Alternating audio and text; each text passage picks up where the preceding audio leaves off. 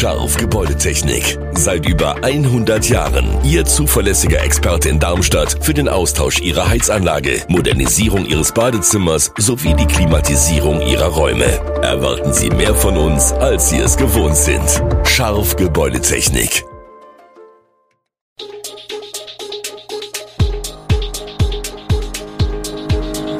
Gude, unser morgendliches News Update. Das Wichtigste aus Südhessen für Sie im Überblick. Guten Morgen aus Darmstadt an diesem 2. Januar. Polizei zieht nach Silvesternacht in Südhessen Bilanz, Sperrung der Riedbahn gestartet und gleich mehrere Neujahrsbabys in Darmstadt. Das und mehr gibt es heute für Sie im Podcast. Für Polizei, Feuerwehr und Rettungsdienst in Südhessen gab es in der Silvesternacht einiges zu tun, darunter rund 30 Brände, Körperverletzungen und eine Unfallflucht.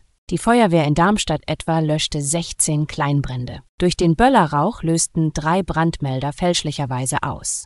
Ein Fahrzeug des Rettungsdienstes wurde von einer Rakete getroffen, verletzt wurde dabei aber niemand. Ansonsten blieb es in Darmstadt relativ ruhig. Im Kreis Darmstadt-Dieburg sind die Einsatzkräfte zwischen 18 und 8 Uhr insgesamt 145 Mal verständigt worden. Die freiwilligen Feuerwehren rückten 22 Mal aus, hauptsächlich zu Kleinbränden. Ein 15-Jähriger aus Schafheim muss sich nach seiner Festnahme in der Nacht unter anderem wegen des Verstoßes gegen das Waffengesetz und gefährlicher Körperverletzung strafrechtlich verantworten. Laut Polizei geriet der Teenager mit einem 31-Jährigen in einen Streit, offenbar wegen nicht ordentlich abgefeuerter Raketen. Die Polizei fand bei dem 15-Jährigen unter anderem eine Schreckschusswaffe, einen Schlagring und ein Springmesser. In Dieburg hat in der Nacht außerdem ein Wohnmobil gebrannt. Ob das Feuer in Zusammenhang mit Silvesterfeuerwerk steht, ist laut Polizei aktuell unklar. Seit heute Nacht ist es ernst. Vorarbeiten für die geplante Sanierung der Riedbahn legen den vielbefahrenen Streckenabschnitt gleich zu Beginn des Jahres lahm. Zwischen Frankfurt und Mannheim geht ab dem 1. Januar 2004 von 23 Uhr bis zum 22. Januar bis um 4 Uhr nichts mehr. Grund sind vorbereitende Arbeiten auf dem Riedbahn genannten Abschnitt für eine groß angelegte Sanierung in der zweiten Jahreshälfte 2024. Die Folgen werden auch in Hessen und Rheinland-Pfalz zu spüren sein. Die Sperrung der Riedbahn betrifft Fern-, Regional- und Güterverkehr. Für die Regional- und S-Bahn ist ein umfangreicher Ersatzverkehr mit insgesamt 150 Bussen und rund 1000 Fahrten pro Tag geplant.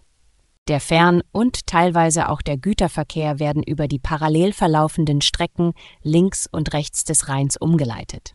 Weil zahlreiche Güter- und ICE-Züge über die rheinland-pfälzische Seite umgeleitet werden müssen, werden die bestehenden Verbindungen ausgedünnt. Zwischen Mainz und Worms beispielsweise fahren dann weniger Züge. In den Randzeiten verkehren Busse. Im Fernverkehr müssen sich Fahrgäste laut Bahn auf Verspätungen von etwa 30 Minuten einstellen, es entfallen gewohnte Halte in der Region. Und nun zu etwas schöneren Nachrichten. In der Neujahrsnacht haben gleich mehrere Kinder in Darmstadt das Licht der Welt erblickt. Im Aliese Hospital kam ein Neubürger noch ganz knapp vor Mitternacht zur Welt. Ein Mädchen folgte nur wenige Stunden später, am 1. um 15 Uhr. Tina ist das erste Kind ihrer Mutter, Lena Scharkopf. Die 24-Jährige aus Großzimmern hatte mit dem kleinen Mädchen noch nicht gerechnet, Erst in zwölf Tagen sollte der Geburtstermin sein. Doch am Silvestermorgen setzen die Wehen ein. Damit war Tina allerdings trotzdem nicht das schnellste Darmstädter Baby der Neujahrsnacht. Denn zeitgleich lag auch eine junge Frau am Klinikum unter der Geburt. Ihr Sohn Malik Shah kam um 1,56 zur Welt und ist damit das Darmstädter Neujahrsbaby 2024 mit besonderer Geschichte. Seine Eltern Ahmad Mansur und Aziye Haddad sind erst am Tag zuvor mit Visum aus der Türkei ausgereist und in Darmstadt angekommen. Bis zum Vormittag sind im Klinikum Darmstadt dann noch drei weitere Kinder zur Welt gekommen. Auch das Alice Hospital hatte am Neujahrstag noch zwei weitere Geburten. Der SV Darmstadt 98 geht als Tabellenschlusslicht in den zweiten Saisonabschnitt der Fußball-Bundesliga.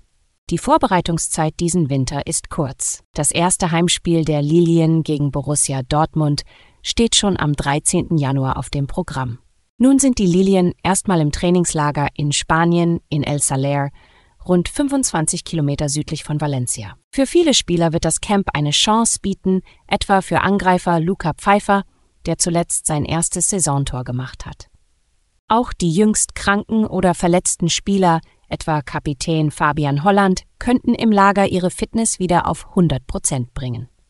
Fünf Junglilien aus der U19 sind dabei, um sich beim Training mit den Profis zu präsentieren. Die Defensive weniger anfällig zu machen, steht sicher ganz oben auf Lieberknechts Trainingsplan.